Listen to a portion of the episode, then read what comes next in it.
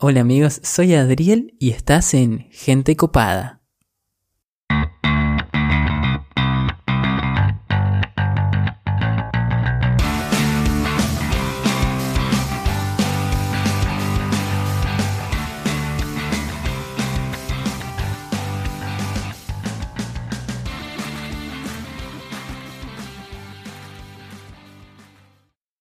Existe en la actualidad un grupo selecto de escritores que han logrado la difícil hazaña de combinar dos pasiones que compartimos muchos argentinos, el fútbol y la escritura. Entre ellos te podría nombrar a Hernán Casiari, Roberto Fontana Rosa, Eduardo Sacheri y algunos otros más, contado con los dedos de la mano. Pero me enorgullece enormemente contarles que en esas filas se encuentra el invitado especial de hoy. Sin más, les presento a Gonzalo Glorioso. ¿Cómo estás, Gonza? ¿Todo bien? Hermoso, Adri. Muchísimas gracias por la presentación. Y Bárbaro, muy contento de estar acá con vos en tu podcast, Gente Copada, que lo estuve escuchando, está muy bueno. Gracias, Gonza. La verdad que un verdadero honor tenerte acá. Y antes de que empecemos, ya entremos, hay una pregunta clásica, casi obligada que hacemos en este programa para arrancar y es, para la comunidad de Gente Copada, ¿quién es Gonzalo Glorioso y por qué deberían de escucharte? Bueno, la pregunta es muy vasta, pero podríamos decir que soy un contador de historias, narrador, escritor, de la forma en que te encuentres, te encuentres una historia mía, ahí voy a estar. Eh, pero básicamente eso, me gusta contar historias y eso es lo que estamos haciendo ahora con los libros, con los podcasts. Quizá más adelante también con el cine. Eh, tiraste ahí una bomba importante. Me encanta tu respuesta, porque pudiendo decir soy técnico en periodismo, licenciado en comunicaciones sociales, o que tenés maestría en administración de empresas, contador de historia. Me encanta. Claro, porque todo lo demás no te define. Vos podés, nada, tener una casa, podés tener un auto, pero eso no te define quién sos. Esa pregunta de quién sos eh, es muy importante y se la tiene que hacer todo el mundo todo el tiempo. Entonces, ya me la he hecho varias veces. Y me la han hecho varias veces, entonces. Es importante, importantísimo que en algún momento de tu vida te hagas esa pregunta y que sepas responderla. Si te la hacen en frío, que la tengas. Y así, ¿eh? conciso como la tenés vos. Se nota que tenés claro quién sos. Bueno, ese es el asunto. Si vos pensás mucho en la pregunta, obviamente vas a terminar sabiendo y teniendo muy en claro quién sos. Y eso es muy importante para la gente ahora, hoy en día. Le robás el trabajo a todos los psicólogos, pero bueno, es importante que la gente lo haga. Qué genio que sos, Gonza. Mira, te tengo que admitir, te invité para el programa de hoy porque quiero derribar un mito que hay en el consciente colectivo hace rato, y es esta creencia de que para emprender uno tiene que arriesgar todo, que tiene que renunciar a su trabajo, y sé que vos sos el ejemplo viviente de que eso no es así. ¿Podrías arrancar contándome qué es la cooperativa del libro? Bueno, em, el mito es mito, no hay que arriesgarlo todo. Eh, eso seguro. Nosotros, por ejemplo, con la cooperativa del libro, eh, creamos una plataforma editorial para promover a escritores locales. Todos escritores jóvenes, más o menos de la misma generación, nacidos entre los 80 y los 90, y que están haciendo cosas, escribiendo cuentos, otros están escribiendo en diarios, otros están haciendo trabajo freelance. Ahora, hace dos semanas, uno de los autores de la plataforma ganó el certamen Vendimia de novela este año, así que estamos, pero orgullosos de este grupo. Qué genio. Gonzalo Ruiz, exactamente, con el, el mejor oficio del mundo. Ya lo van a tener impreso seguramente el año que viene. Ah, bien, bien. ¿Cuántos son actualmente en la cooperativa? Porque empezó chico y ahora son bastantes fue sumándose de a poco, seremos 13, 14 autores los que estamos, 14 para decirlo precisamente. Eh, pero el grupo empezó más o menos ahí, entre 10, 11 personas, así que tampoco se agrandó mucho, pero sí tuvimos pequeñas inclusiones que aportaron muchísimo, sobre todo al, al último libro, que lo cuente como quieran, que se trataba de salir un poco del formato deportivo, era ya narrar otro tipo de historias. Libre fue, fue una buena adición de, de Joto Matis, Jessica Rojo, Sabart, no sé si la conoces, una amiga en común que tenemos. Eh, muy buena, el cuento de ella, en que lo cuenten como quieran, termina cerrando el libro, epílogo, muy bueno, se los recomiendo que lo lean. Y si no, ahora dentro de poco vamos a estar haciendo el audiocuento de eso. Así que también se los recomiendo. Si no lo quieren leer, que lo escuchen. Bien, ahí te me anticipaste porque qué genialidad la idea que tuvieron. Es una realidad que no a todos les gusta leer y ustedes, sabiendo interpretar esa lectura, se anticiparon, crearon un podcast con un audiolibro y lo más copado de todo es que lo puedes escuchar gratis y está en la historia de tus tres libros, ¿o no es así? Exactamente. Bueno, eso, ese es un tema y es parte del por qué la cooperativa y qué estamos haciendo. Nosotros hace cinco años que ya estamos con la cooperativa publicando trabajos y uno lo mira ahora y cinco años, ¿no? En ese momento era como, ¿qué va a pasar con todo esto? A lo largo de estos cinco años nos llamaron a dar charlas en escuelas y ahora dentro de poco vamos a estar en una promoción de la Dirección General de Escuelas para promover la lectura, porque se está acabando el tema este de, la lectura, la gente no está leyendo, no, no, no se comenta todo el mundo sabe y está bien, o, videos o películas, todo, pero los libros no se comentan, se está leyendo cada vez menos. Pero antes solía que era un tema que la educación acá, en países como Europa, en Europa está pasando exactamente lo mismo y es todo por culpa del bichito este del teléfono, ¿no? Que va en el bolsillo. Entonces, antes, 10 años antes, vos ibas en un tren de Europa y todo el mundo leía algo para pasar el tiempo. Ahora te metes en el tren de Europa y está todo el mundo con el teléfono. Entonces, es una cuestión que está pisando cada vez más fuerte. Y es cada vez más importante porque la gente que no le te das cuenta su capacidad de análisis, la capacidad de expresión, son muchísimos los detalles que te hacen saber una persona que lee y otra persona que no. Entonces, creo que es un, un hábito muy sano, es una herramienta muy útil para cualquier cosa que hagas en la vida. Lo primero que tenés que hacer es leer por lo menos las instrucciones. Entonces, es importante saber leerlas, analizarlas, comprenderlas. Eh, y eso se está acabando, entonces lamentablemente tenemos que hacer cosas como estas, como recurrir a podcast, a el medio audiovisual es el medio del siglo XXI, así que si no estamos en audiovisual, exactamente. Me diste el pie indicado porque te estuve stalkeando un poquito antes de, grabar y vi que compartiste un, un, meme, era que decía que estamos mal desde un principio, obligando a lecturas como, como Don Quijote, que por ahí, si es tu primer lectura, no la vas a comprender, no estás en un nivel y ya eso te aleja de entrada de lo que es este mundo. Exactamente, sí. Muy bueno ese meme, sí, ese, ese meme lo explica en pocas palabras, pero bastante bien. Y eso es lo que estamos fomentando ahora justamente con la campaña de la DG, de volver a la lectura. ¿De qué se trata esto? Estamos haciendo videos de cinco minutos, todos los autores, eh, recomendando a los chicos en edad escolar, 14, 15, 16 años, qué libros me te recomiendo para leer y por qué. Y generalmente uno elige un libro que a esa edad lo conmovió y se acuerda de por qué, ¿no? Entonces, esa campaña está muy buena, nosotros recomendamos bastante. Yo tengo una hija adolescente que está en esa edad y lee una barbaridad. Entonces siempre estoy haciendo ese trabajo de, bueno, a ver, ¿qué le toca leer a esta edad? ¿Qué, historia puede atraparla y cuál no? Eh, todo eso lo hacemos todo el tiempo y bueno, ahora le estamos dando el empuje con la Dirección General de Escuelas, pero bueno, es una tarea dificilísima. Cada vez que vamos a charlas en colegios o todo, decimos que nosotros somos unos locos porque estamos tratando de que la gente lea en el siglo XXI. Pero bueno, díganos románticos o lo que sea, nos gusta la, escritura.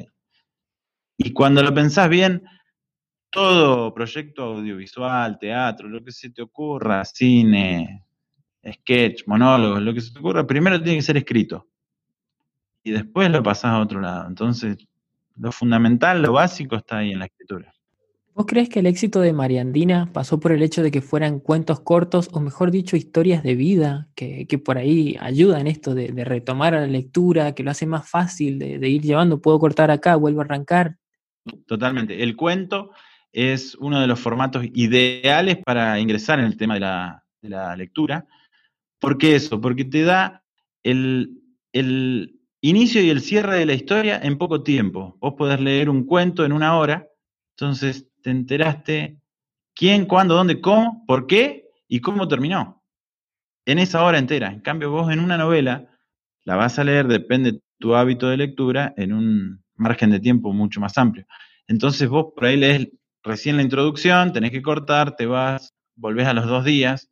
Entonces eso requiere otro, tenés que acordarte un montón de cosas, requiere otro nivel de lectura. Pero para iniciar ni empezar en la lectura, los cuentos son el formato ideal. Y además tenés tantos cuentos buenos que, nada, podés estar toda la vida leyendo cuentos. Borges nunca escribió una novela, solo cuentos escribió. Olvídate, olvídate. Es un formato muy, muy, muy bueno para explotar. Me hubiese encantado que cuando yo estaba en la primaria, que alguien hubiese tenido ese pensamiento que tenés ahora, porque ¿qué pasa? Hay lecturas que me hacían de chico, que hoy las leo y me parecieron una genialidad. En ese momento las leí porque me obligaron y porque me iban a tomar nota y examen. Pero, por ejemplo, estos libros que hicieron Mariandina, una, a ver, Mariandina, es lo que hacíamos nosotros. Salíamos, estábamos en el recreo y queríamos jugar ahí por ahí o en una cancha de tierra y todo con historias en las que yo me podía relacionar, porque ya, ya iba de la mano, me ibas llevando y me atrapaba y lo quería leer. No era que me sentaba y me quedaba durmiendo, dormido leyéndolo. Así que qué bueno que a partir de ahora esto exista y vi que varios municipios los apoyan a ustedes con, esto. Junín, si no me equivoco, los apoyó bastante. Sí, sí, sí, el municipio de Junín, el municipio de Cruz, eh, siempre, ellos siempre, siempre fomentaron nuestro, nuestro arte, nos abrieron las puertas a todos lados, presentaciones, ferias del libro, eh, actividades en las bibliotecas, también en Luján. Eh, en Capital también hemos hecho varias cosas con la, con la municipalidad, generalmente los días del libro. Eh, la verdad que ha tenido muy buena recepción también en escuelas, sobre todo porque los, maestros lo encuentran, como vos decís, una gran herramienta para los pequeños de interesarse en la lectura. Ahora, hace, hace dos días estaba compartiendo Juan Alonso, uno de los chicos, eh, unas pancartas, porque había una, una tarea en uno de los colegios que era leer un cuento y después hacer un dibujo del cuento. Entonces nos mostraban las pancartas los dibujos de los cuentos de diferentes autores eh, que habían hecho los chicos de ese colegio. Así que esas cosas son impresionantes, son buenísimas. Entonces te das cuenta que los chicos realmente les gustó, lo disfrutaron. Qué genialidad, logran identificarse con eso. O sea que quería preguntarte algo, porque es un dato curioso de que vos mezclas estas dos pasiones, el fútbol y la escritura, y justo se da que sos bueno en las dos cosas. Porque ponele, Hernán Casiari, tremendo autor, pero el fútbol no, no te ve una pelota, ¿me entendés? No sabes si es cuadrada o redonda. Vos, sin embargo, si no me equivoco, soy el número 9 de, tu equipo. ¿Cómo se llama? Gatorade. Es Gatorade, señorita, claro que sí. Sí, sí, comparto la delantera ahí con varios jugadores. Hay una, hay una anécdota de, de los autores de Mariandino. Nosotros nos invitaron hace un par de años ya, por lo menos, a jugar fútbol a la cárcel. ¿En serio? Así que tuvimos que ir Exactamente, tuvimos que ir ahí a Boulogne-sur-Mer a demostrar que, está bien, que escribíamos, pero que también jugábamos. Entonces hubo un pequeño taller eh, sobre literatura, hablamos con los, presos y después fuimos al patio a jugar, un playón de tierra y piedra, sol, enero, 18 mil grados, una locura, no me lo olvido más, canchita de D7, nosotros éramos como 10 o algo así, y se armaron como tres equipos. Entonces nosotros los Mariandinas éramos un equipo y después los presos tenían su equipo. Y nos fue bien, ¿eh? eh a, los dos goles y afuera el cambio, ¿no? Típica de la, del barrio. Dos goles o diez minutos. Entonces, bueno, quiero decir nada, pero nos fue bastante bien. Pablo Villarroel por ahí tiró un caño que no se animó a festejar porque no, no iba a terminar. Pero linda experiencia, metimos varios goles, nadie lo festejaba, ¿viste? Metías un gol y era como, perdón. Estamos bien, ¿no? No pasa nada. Pero terminó bien, porque yo tengo una anécdota, un partido que jugué con vos en cancha de 11. me acuerdo. Uy, ¿te, acordás? ¿Te acordás de ese partido? A ver, Ahí, de ahí, a partir de ahí es donde yo digo que Gonza juega bien, porque ¿qué pasa? Armamos un equipo, trabajamos en un hotel los dos, armamos un equipo con el, lo que había, gente que nada, se la tirabas larga y te puteaba porque te decía al pie, no te la corría. Y ese partido, yo me acuerdo, jugué horrible, jugué pésimo y lo ganamos, pero porque Gonza ese día estaba hecho una fiera, te hacía goles como querías, corner, tuk, cabeza, te hacía taquito, te hacía caño, y terminó en que nos querían agarrar, A vos te querían agarrar, te querían pegar. Tuve que ir, tuve que ir. ¿Te tuviste? Tuve que ir, de verdad. Saqué la camiseta, me fueron a patear todo. bueno, pero ahí, ahí va la magia. tremendo, tremendo, sí. No me lo olvido más. Qué divertido que estuvo. Pero me tuve que ir, me tuve que ir porque me iban a romper la pierna. Sí, me acuerdo, me acuerdo, de verdad, que creo que te olvidaste, no sé si unas zapatillas, algo, pero es que había que irse porque se podría. Si seguías vos, sé que eras vos la estrella, la estaba rompiendo y bueno, nada, te querían sacar. Sí, sí, se agarraron bronca los pibes, pero no sé por qué se agarraron la bronca. Estuvo, estuvo mal, estuvo mal. Yo me quería ir porque después si me lesiono en esas cosas, mis compañeros de campeonato después me te, no, olvídate, Igual son, cosas típicas de anécdotas que después me, aseguro que fomentan tu creatividad para los cuentos como Mariandina. Olvídate.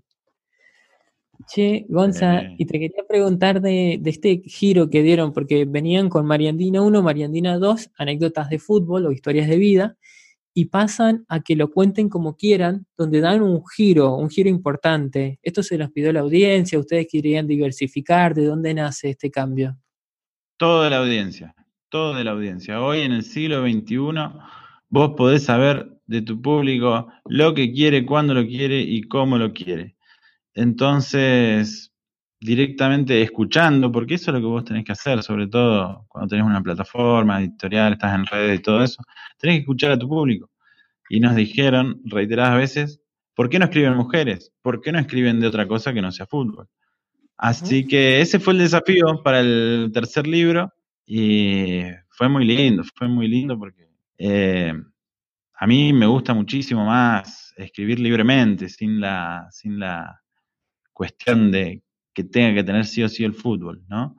Tenemos muchísimos relatos de fútbol, porque somos todos futboleros los que creamos la cooperativa, pero historias para contar hay de todo tipo y tenemos muchísimas más que, bueno, van muchísimo más allá del fútbol.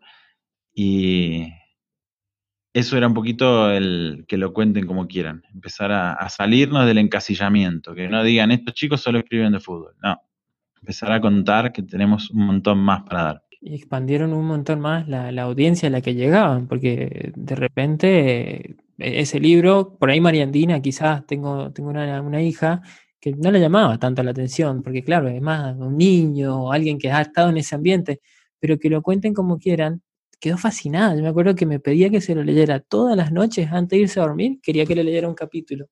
Y eso que ya lo había, se lo había leído miles de veces, quería que se lo volviese a leer, así que qué fascinante.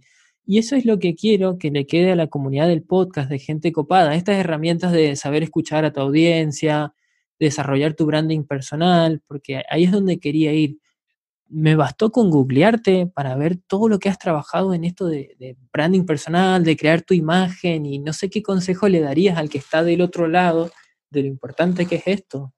Bueno, es importantísimo. Yo en realidad el tema de las redes y todo eso no me gusta mucho personalmente, porque eh, procrastino demasiado, ¿no? Pierdo demasiado tiempo. Entonces, el tiempo es una cosa importantísima y cada vez las redes sociales las uso muchísimo menos, incluso cada red social te dice cuánto tiempo estás pasando en cada red social. Cuando me fijo es cada vez menos tiempo, pero es indispensable, porque no hay otra manera en que te conozca la gente. Así que si yo fuera por mí, si vos me preguntás a mí personalmente, no tendría ni Facebook, ni Instagram, ni absolutamente nada, WhatsApp y listo. Pero, como tenemos proyectos que involucran un montón de cosas, es indispensable tener Instagram, Facebook, saberlo manejar, eh, tener páginas, administrar, redes. Es totalmente indispensable. Así que hay que hacerlo. Yo personalmente, em, en realidad lo que vos ves, por ejemplo, en una búsqueda de Google, es, son acumulaciones de cosas que han pasado, como te digo, desde el 2015, desde el 2013, desde hace tantos años, que entonces, bueno, se van acumulando y vos cuando voy a hacer una búsqueda ves un montón de cosas. Pero son pequeñas semillitas que se hicieron, un mes acá, otro allá, otro allá, otro allá, un evento, un libro que sacamos, eh, algún sorteo, algún... Bueno, estuvimos en la Feria del Libro de Buenos Aires. la verdad que hemos tenido muchísimas actividades alrededor de todo lo que es la, publicación de los libros, que fueron divertidísimas, lecturas en casi toda la Feria de los Libros del Niño y de, grandes también. Eh, todo lo que viene alrededor de esto fue muy divertido, inesperado, y muy, muy divertido. Así que todo eso se va acumulando y va generando esto que vos decís, reconocimiento de marca, reconocimiento de nombre. Pero básicamente lo que hay que hacer es hacer, hacer cosas. cuando vos vas a entrevista, cuando vos vas y lees en público, cuando vos vas, seguro hay un diario que va y cubre el evento y de repente sacan tu foto y ya quedó en el archivo del diario para toda la vida. Pero son cosas que hay que hacer porque es la manera en que te conoce la gente hoy en día. Hoy en día la gente no se junta en la plaza a escuchar cómo alguien habla. O lo citas, ¿viste? Por redes sociales o nada. Tal cual. Mira, hay una frase, me duele un poco, pero hay una frase que dice, hoy sos quien Google dice que sos. Y desafortunadamente es que es así. Si yo googleo Gonzalo Glorioso y ponele, porque yo te conozco en persona, pero el que no te conoce y bueno, ¿entendés? Como que cuesta, cuesta cuando queremos expandir, trascender fronteras, cuando queremos que te conozcan en todos lados. Pero lo que me llama la atención de todo esto y me gusta es que vos en todos estos años, que creo que me dijiste que son cinco, no dejaste tu trabajo de relación de dependencia. Esto lo llevaste como algo paralelo y lo has ido logrando crecer a través de la constancia, por lo que me acabas de decir. Claro, sí, también hay que entender una cosa que es importante, que es que uno tiene que hacer las cosas que le gustan, las cosas que ama, las cosas que le apasionan. Porque si no, no tenés motivación para levantarte todos los días y hacerlo, o para estar hace cinco años haciéndolo a pesar de que tenés otras cosas que hacer. Eh, entonces, cuando uno hace lo que le gusta, se aliviana tanto la mochila que realmente ni se siente. Entonces, si vos me decís a mí, eh, ¿cómo haces para escribir mientras trabajas? Mirá, la verdad que yo escribo todo el tiempo. Si vos me das una hoja y un papel, si vos vieras lo que son los cuadernos que están ahí anotados en esa biblioteca que ves ahí atrás, eh, es algo que lo hago y si estuviera trabajando en otra cosa, o si lo haría igual. Entonces, no es que, oh, por el tiempo que otra gente pasa viendo la tele o haciendo, bueno, a mí me gusta escribir y contar historias, inventarlas, armar tramas, eh, buscarle el formato, si va a ser para un audiolibro, si va a ser para publicar, si va a ser para internet, si va a ser para papel. Eh, todas esas cosas las hago todo el tiempo, aunque no me paguen. Entonces, nosotros encontramos la vueltita de sacarle un rédito económico y, también eh, profesional. Entonces, mejor. Pero si no, lo, estuviera haciendo, lo estaría haciendo igual. Estaría escribiendo, estaría jugando al fútbol, jugando al básquet. Me encanta, me encanta. Y creo que ahí, ahí está la, la, magia o el secreto detrás de lo que haces, de que estás haciendo lo que te gusta, de que eso seguramente es lo que te ayuda a meterle un poco todos los días, porque es verdad que cuando vos te forzás a hacer algo que no te gusta, no, sale del, o sea, o se nota que está forzado, o a la larga del tiempo no crece como, como ha crecido lo tuyo. Eh, nada, espero que tu ejemplo le sirva a un montón de gente que me dice, Adri, quiero emprender en esto, pero no me animo a dejar mi trabajo. Y yo arranco diciendo, pero ¿quién dijo que tenés que dejar tu trabajo? ¿Quién dijo que necesitas, o sea, porque ponele, creo que los dos ahora estamos en relación de dependencia y acá estoy lanzando un podcast, cumpliendo una vez a la semana. Vos, bueno, escribiendo libros, podcast, también con tu trabajo, me contabas ahora que estás con un proyecto también. ¿Me querés contar un poco sobre eso? Bueno, sí, también. Eh, ahora estamos con un proyecto gastronómico de Falafel Company, eh, que estamos justamente haciendo eso. Falafel, una croqueta de garbanzo, que es comida árabe de la India. No se sabe si es árabe o de la India. Ajá.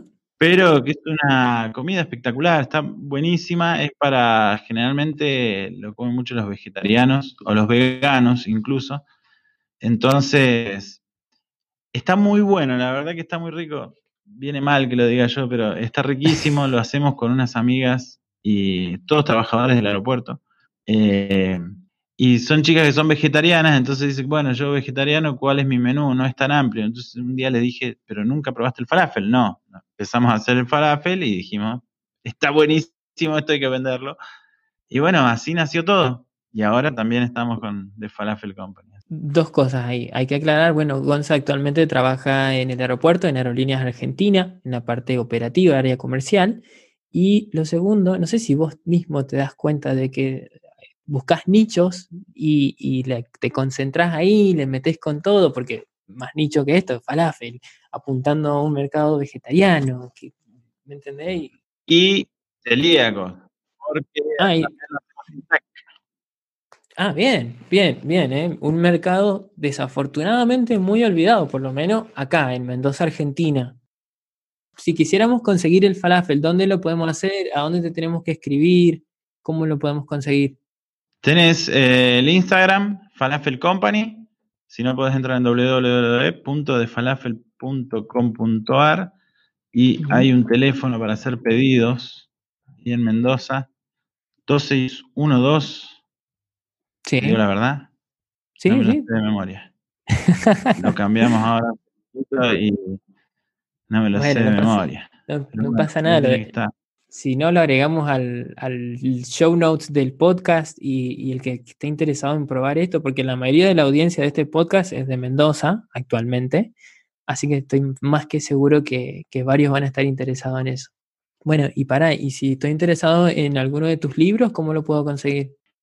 Bueno, los libros se pueden conseguir en la librería Más Books, ahí en Patricias Mendocinas, entre Rivadavia y Montevideo en la librería de la Secretaría de Cultura, Gildo da Curcio, que queda en calle España, en, el edificio del ex banco hipotecario.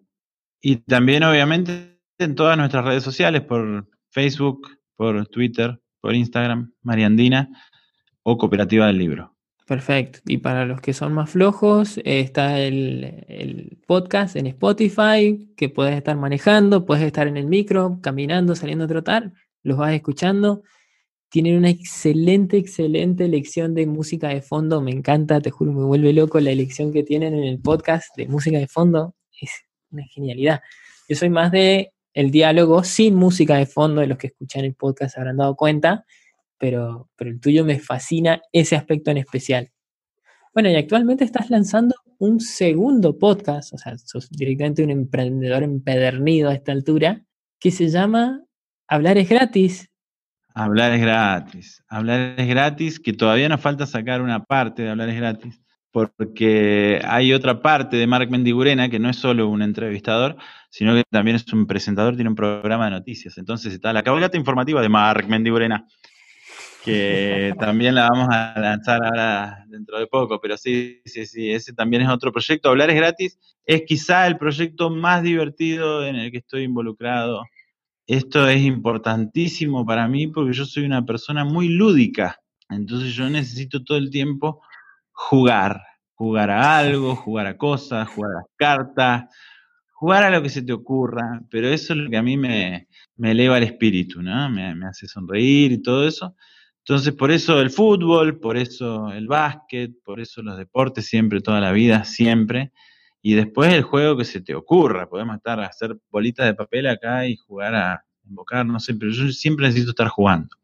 La cooperativa del libro, y sobre todo el nombre de María Andina, nació así jugando. Nosotros estábamos charlando en la cocina de cada casa y empezamos. ¿Y por qué no escribimos un libro? ¿Y por qué no de fútbol? Si todos escribimos de fútbol y esto. Y el nombre Mariandina viene de eso. ¿Qué, qué juego jugábamos nosotros cuando éramos chicos? o era la 25, ¿no? Que está la banda, que no le puedo poner la 25, o la Mariandina, que la Mariandina y encima es bien de Mendoza, porque si vos vas a Buenos Aires es la galleta, o si vas a San Juan tiene otro nombre, ¿no?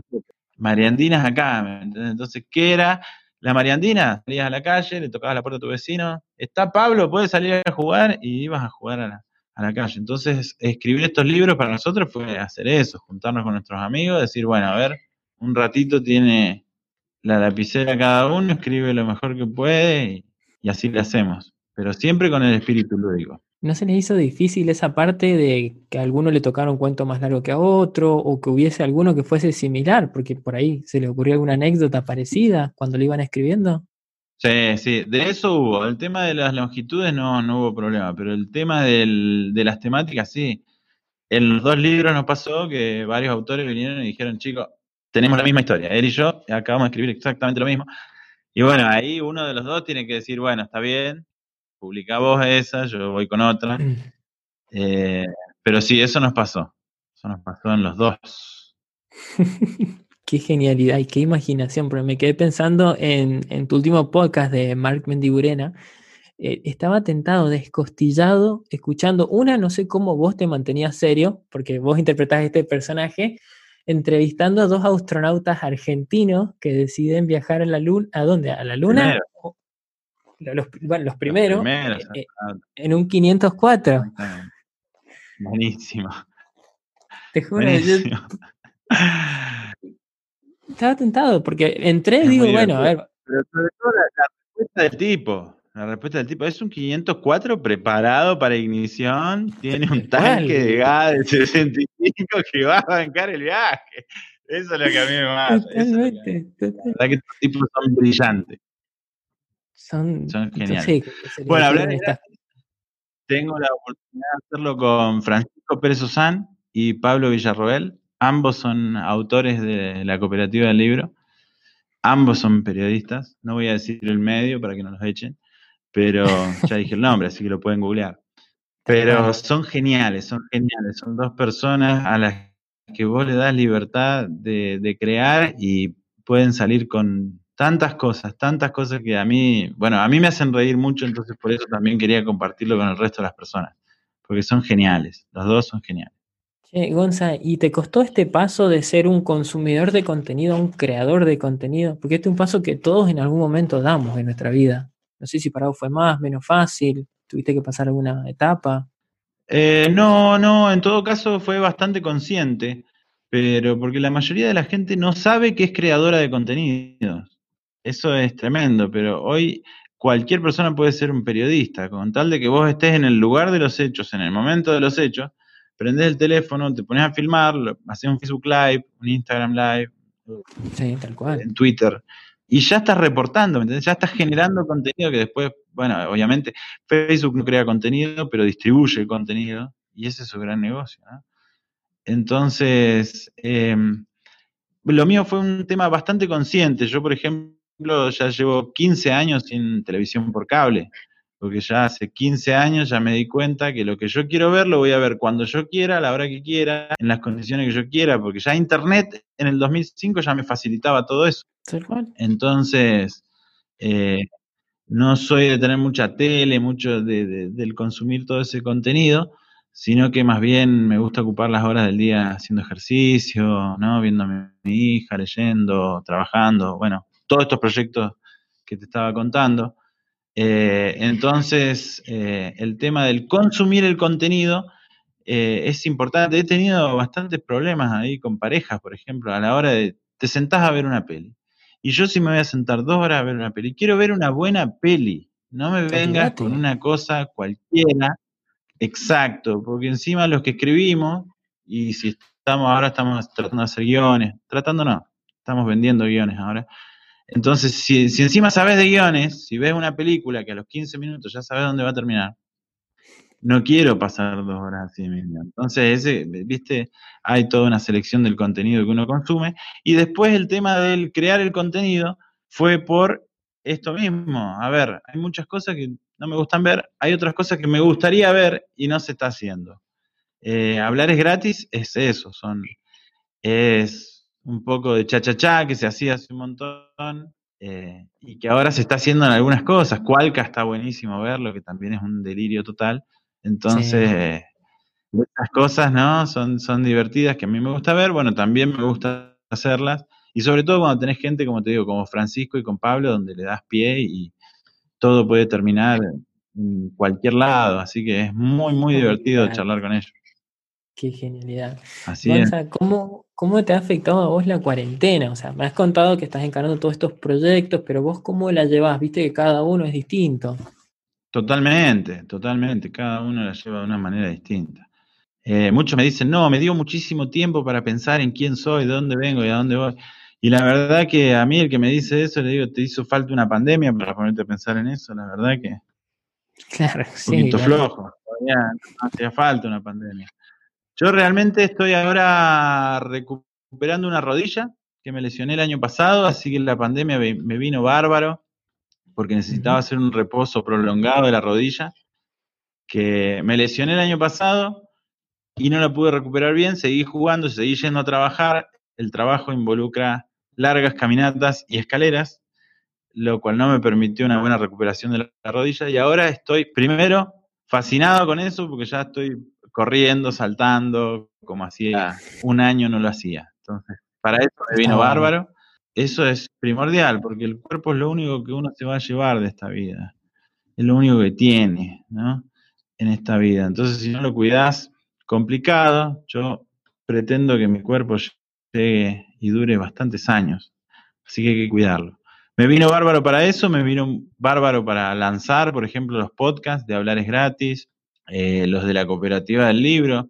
Hubo un- una primera etapa de la pandemia donde estábamos totalmente encerrados y aislados, donde la gente pedía a gritos algo que lo entretenga, algo que le haga cabeza de esa frecuencia rara que había en esos días, porque no, no podían parar de pensar en eso. Escuchaban coronavirus, pandemia por todos lados, hablaban con alguien, coronavirus, pandemia, entonces estaban muy preocupados, muy ansiosos todos, y de repente les dabas un cuento, 10, 15 minutos para escuchar un cuento con esa música clásica que tanto te gustó a vos, y realmente es una pausa, es como un momento de, uy, qué bien, qué bueno que estuvo ahí. sí, basta de esto de. Porque en realidad, si vos prendés la tele en este momento, te quedas con la sensación de que estamos peor que nunca, de que esto no va a mejorar y de que hablamos solamente de los nuevos contagios y no de los recuperados. O sea, nos enfocamos en lo negativo, actualmente en la tele. Y por eso la gente está buscando tanto refugiarse en estos contenidos que, que te sacan, que te distraen, que, que te dicen que no, no es todo tan, tan feo, tan malo como te lo quieren pintar por ahí. Así que, nada, encantado con, con estos proyectos que haces así como, como los podcasts, que no sé cómo diste con el mundo de los podcasts. No, bueno, los podcasts, nosotros somos, eh, por ejemplo, con Francisco, más que con Pablo, somos consumidores de podcast desde hace años. Entonces nosotros eh, estudiamos comunicación y periodismo eh, hace más de una década ya. 2005 arrancamos, imagínate. Entonces, ya en esa época en Estados Unidos ya había podcast. Y hemos escuchado podcast de lo que se te ocurra, de entrevistas, de historias, de cuentos, de audiolibros, de, de lo que se te ocurra. Y siempre tuvimos ganas de, de hacerlo nuestro propio. Eh, a ver, eh, en otra época de la radio, cuando se escuchaba a Pergolini en la mañana, ¿cómo era el que tenía? ¿Cuál? Ay, Él ya no me acuerdo. el- que tenían la que tenía la radio Ah. Rock and Pop. Rock and Pop, ¿cómo era que se llamaba el programa de la mañana? eh, Bueno, pero si vos lo escuchabas, siempre estaba el radioteatro. No, no, Vorterix es después. Cuando estaba en Ah, Rock and. Pop, eh. No me acuerdo cómo el nombre, pero Pergolini en la mañana era una fija y tenían el Sí. radioteatro con Moby, con un montón de personajes. Entonces fue parte de- también de, cómo fuimos creciendo nosotros, siempre escuchando eso. Yo, cuando era joven, era, pero adolescente, niño, pequeño, 10 años, era escuchar la radio todo el tiempo, llamar y pedir temas, grabarlos en cassette. Entonces, como, claro, gran parte de nuestra adolescencia, el tema de la radio, escuchar narraciones o radioteatros y todo eso. Entonces nos gusta, nos gusta un montón. Y sobre todo a mí, como te digo, narrar, contar historias. Lo que se hace en el podcast de la Cooperativa del Libro es justamente eso, narrar y contar historias. Eso a mí me fascina. Vos me pones en cualquier lado a contar historias y yo soy feliz. Tal cual. ¿Y cómo será que está de verde, por lo menos en Argentina, el podcast? Que por ahí mucha gente eh, te para y te pregunta, che, ¿qué es eso del podcast? Vi que publicaste algo de un podcast, ¿qué es eso? ¿Qué onda? Y por ahí te tenés que detener, explicar qué es y todo, pero me encanta cómo se adapta la necesidad de, de que quiero consumir lo que yo quiera, cuando yo quiera y como yo quiera. En el sentido de que A mí también me pasaba con la radio, me encantaba el programa de Fantino, que daba por las tardes, pero a veces no podía escucharlo. Y si lo perdías, lo perdías y ya estaba. Y el podcast es eso, lo escuchás cuando vos querés, en el auto, con los auriculares, el teléfono, y si lo querés volver a repetir, lo volvés a repetir. Es fabuloso en ese sentido. Exactamente. Bueno, también hubo muchas eh, peticiones, por ejemplo, de amigos o familiares que están lejos y que hacerle llegar el libro es realmente complicado. Entonces me decían eso. ¿Por qué no me lo haces en audiocuento? Así yo cuando voy al trabajo pongo un ratito cada mañana. Entonces también hubo un poco de eso, un poco de decir a los amigos, bueno, ahí tienen, chicos. Y listo. Y, vale, el alcance que tiene es increíble. Yo lancé, dije, lo voy a hacer como un proyecto para acá, joder con mis conocidos de Mendoza, y me escribió gente de Colombia, me escribió gente de México, o bueno, un par de amigos en Australia, y vos decís, ¿cómo les llegó? Y bueno, es el poder de las redes sociales, la tecnología. Sí, sí, sí, de todos lados. Nosotros hicimos una, una prueba bastante peculiar ahora con el tema de los podcasts, porque lanzamos todo lo que es la plataforma de la cooperativa del libro, promocionándola en todas nuestras redes sociales, le dimos los posteos en Facebook, en absolutamente todo, pero con hablar es gratis no, Hablar es gratis es una cuestión ahí que, teníamos incluso un poco de vergüenza de lanzarlo por la cantidad de barbaridades que decimos. Entonces, lo largamos y nunca lo publicitamos. Y pasado un mes y medio de que ya estaba en la plataforma, en, varias plataformas, en Spotify, en Anchor, en Apple Podcast, en Apple Podcast explotó. Lo empezaron a escuchar de todos lados, como vos decís, en México, España, Honduras, Guatemala y no habíamos hecho nunca ni siquiera un solo posteo de, hey chicos, escuchen este nuevo podcast. Nada, nada, nada. Recién después de un mes y medio de tenerlo ahí, empezamos a poner un par de posteos en las redes sociales, pero no lo hemos publicitado casi nada y la idea sola fue enganchando a la gente. Fue escuchando, lo van recomendando. Está buenísimo. Y es que cuando sos creador de contenido y la gente logra identificarse con lo que vos decís o cierta, una cierta sintonía, después te empieza a buscar sola. Eso es, así. Sí, bueno, también hay, un algoritmo, ¿no? Si, te pones a ver el tema del podcast y estuviste investigando un poco, hay un montón de, de temas con los algoritmos que ellos mismos van detectando a qué tipo de persona le podría gustar esto. Entonces nosotros el tema de no publicitar en las redes fue un poco de jugar con el algoritmo, ¿me entendés? Porque si yo publicito en las redes y este humor que hacemos en hablar es gratis es un humor muy particular, no es para cualquiera. Es muy particular. Entonces, y si mi mamá le da un like, el algoritmo va a pensar que a gente como mi mamá le puede gustar ese humor. Y mi mamá le dio un like porque mi mamá ni lo escuchó, no sabe qué se dice, ¿entendés? Y capaz que se habla de armas, droga y que estamos matando niños. Y mi vieja no le gusta eso, pero le puso un like. Entonces el algoritmo directamente le manda a las amigas de mi mamá y a toda gente parecida a mi mamá eh, la publicidad o le da el espacio donde aparece esto para que le hagan clic y después te termina escuchando gente que por ahí no era el que, lo que vos apuntabas. Exacto, entonces por eso dejamos un poco que el algoritmo haga su trabajo solo y los primeros, no sé quién habrá sido el que le hizo clic por primera vez, ni por qué, ni por qué lo escuchó entero, pero gracias a ese tipo que lo escuchó entero, le empezó el algoritmo se lo empezó a dar a gente que es parecida a él y que les gusta este tipo de humor, que son realmente personas que, que están aptas para escuchar el programa. Entonces ahí empezó a crecer. Entonces eso fue un poco el experimento que estuvimos haciendo con, todo este tema de los podcasts, que es un mundo fascinante, que es inagotable, y si te pones a investigar un poco, hay un montón de personalidades con, con podcasts. A mí lo que me gusta mucho es las entrevistas de Juan Pablo Barqui, porque vos decís Barqui es deporte y realmente no, empieza a hablar de tantas cosas de la vida que son mensajes que a mí me gusta dar también en mis escritos, en mis cuentos, en mis historias. Entonces, es impresionante. Me voy a andar una hora en bicicleta y estoy escuchando durante una hora una entrevista con Luis Escola, donde me cuenta mil cosas, no solo del básquet, sino que de la vida. Tal cual. Y el podcast tiene esto que te deja, porque si vos por, en búsqueda de entretenimiento, te ponías a jugar un juego en el celular, te ponías a jugar el Call of Duty, después te quedas con una sensación de remordimiento, de qué estoy haciendo con mi vida, de perdí una, dos horas, pero el podcast te deja esto de que no perdiste el tiempo, de que casi como que lo invertiste, aunque sea un podcast de, humor, de charla, eh, es, es, un efecto positivo ahí muy interesante. No sé qué onda, pero es lo que pasa.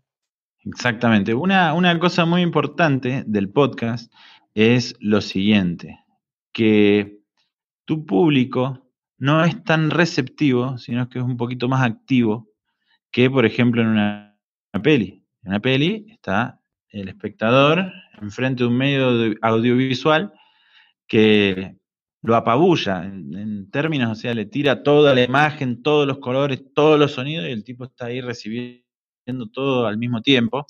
Entonces es un tanto hipnótico, se utiliza muchísimo los medios audiovisuales para hacer la hipnosis. El televisor nació como un medio de hipnosis. En cambio, en el podcast, el público tiene una parte creadora. ¿Por qué? Porque vos no tenés nunca la parte visual, tenés solo la, la auditiva. Entonces, él está escuchando mi voz, pero no sabe si yo soy rubio, ojos verdes, no sabe si soy alto, si soy bajo. Él nada más escucha la voz. ¿Cuántas veces nos pasó que escuchamos la voz de la mujer y decimos, ¡eh, qué linda! Y después no nos gustaba tanto. Pero es porque vos te imaginaste algo. Tal cual. Exacto, con ese timbre y ese tono de voz. Entonces uno tiene esa capacidad en el podcast. Vos podés, te pueden estar contando una historia, pero vos sos el que le termina de dar el color de pelo, la altura o los rasgos de la nariz al personaje o vos vas relacionando. Estaban en un restaurante y vos te imaginás el restaurante, no es un restaurante que te, que te pusieron enfrente. Entonces esa parte creativa es, es muchísimo más atractiva que, el medio audiovisual. Vos sabés que justo hay un podcaster que, bueno, él es muy auténtico cuando él te habla, ¿viste? Es muy fácil eh, sentir empatía con el contenido que él crea, pero él tiene esto que me pareció muy loco, eh, él no muestra su cara, o sea, literalmente en las redes sociales no tiene un logo, pero no ha mostrado su cara. Solo los conocen los que lo conocen. Yo lo escucho hace años y no sé cuál es su cara y me estoy volviendo loco. Quiero, pero digo, qué loco este tipo que una logró tanto tiempo que no se difunda una imagen de él y tengo su voz y todo, pero no tengo idea cómo será, no tengo... Y aún así lo escucho. Imagínate cómo puede trascender todo esto del podcast.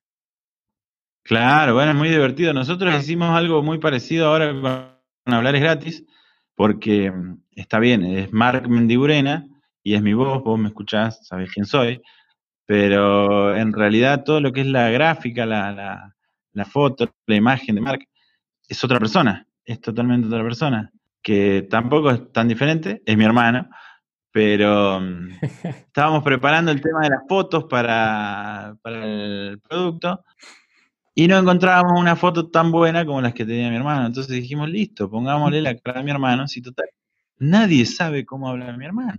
¿Cuál es el problema? Puede ser totalmente Mark Mendiburena, entonces por ahí hay gente que no nos conoce a nosotros y que va a escuchar ese audio y va a pensar que Mark Mendigurena es el tipo de la foto ahí con el traje. Y toda su vida va a estar 10 años imaginándose que Mark Mendigurena es ese tipo. Y me encanta la magia de eso, porque se nota que eso es lo que ustedes han buscado. En ningún lado clarifica que Mark Mendigurena, bueno, no quiero arruinarle la sorpresa al que esté escuchando este podcast, pero no existe. Es un personaje que me encanta.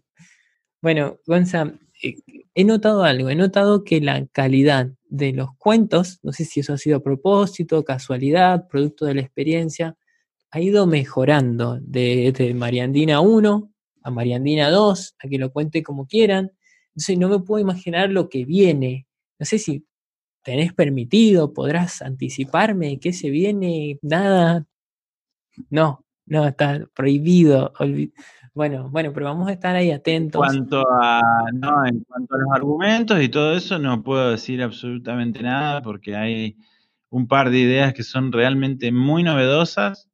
Entonces, hasta que no esté todo eso firmado y registrado en la propiedad intelectual, no voy a decir absolutamente nada, pero sí hay muchos proyectos. Hay muchos hay ahora Mariandina ya está guionado, está, puede ser serie o película. O sea, estamos nada más buscando la gente que lo haga posible, exactamente, la producción que lo haga posible. pero ya está guionado. Entonces, eh, obviamente, como te decía antes, el audiovisual es el siglo XXI, o sea, no hay otra, otra cosa. Entonces la idea es ir hacia todo eso, no quedarse afuera. Y bueno, Mariandina, con Mariandina, respecto al, al tema del público, es, ya lo leíste, ya sabes cómo es, el público le encanta, lo ve, es muy accesible para toda la familia, entonces es como muy amplio, es muy, muy buen producto. Bueno, eso ya está guionado, estamos nada más en busca de productores que puedan hacer realidad, ya vamos a ver si va a terminar siendo serie, microserie o una película larga, largometraje.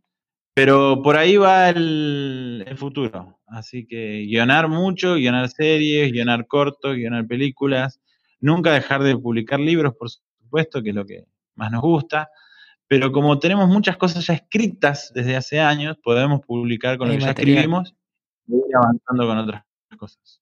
Que fue todo lo que estuvo planeado desde el principio. Sí, claramente es por ahí, la tenés muy clara, eh, darle mucha bola a esto de lo que es lo audiovisual y es lo que hoy en día se está consumiendo, sin lugar a dudas. Bueno, Gonza, para mí ha sido un verdadero honor tenerte en el programa hoy como para cerrar, ¿me puedes decir cómo te podemos encontrar en las redes sociales o dónde es un buen lugar para contactarte? En Instagram, Glorioso Gon, ahí seguramente, ahí, ahí, esa es la red social. Qué buen apellido. Exactamente. No me canso de decirlo, qué buen apellido. Es el que me tocó, viejo, la verdad que... Pero el primer día que me, que me presentaron a vos, creí que me estaban cargando. Me dicen, él es Gonzalo Glorioso. Da, Fíjate, joder. No, él es Gonzalo Glorioso. Qué buen apellido. Bueno, Glorioso con en Instagram. Exactamente, arroba glorioso con en Instagram, ahí van a encontrar. Seguramente si me mandan un mensaje por ahí, voy a responder, pero ahora es todo Instagram, viejo. No hay que hacer. Cual. Tal cual. Bueno, gracias por tu participación en el programa de hoy, Gonza, y nos estamos viendo. Muchísimas gracias, Adi, por tenerme en el podcast. La verdad que me encantó muchísimo la propuesta. Te lo dije antes de que saliera, cuando lanzaste los teasers. Eh, está muy bueno. Es algo que a mí me hubiese gustado hacer, pero que bueno, no tengo el tiempo de hacerlo y me encanta que lo estés haciendo vos y que lo estés haciendo de esta manera, que te lo estés tomando eh, con tanta pasión. Así que nada, que sigan los éxitos porque está muy bueno. Gracias, Gonce. Gracias, de verdad. Lo aprecio un montón. Esto fue Gente Copada. Te invito a seguirme en las redes, donde me vas a poder encontrar como Adriel Gallo. Suscríbete para recibir avisos de una nueva transmisión. Por lo pronto, nos vemos el próximo lunes.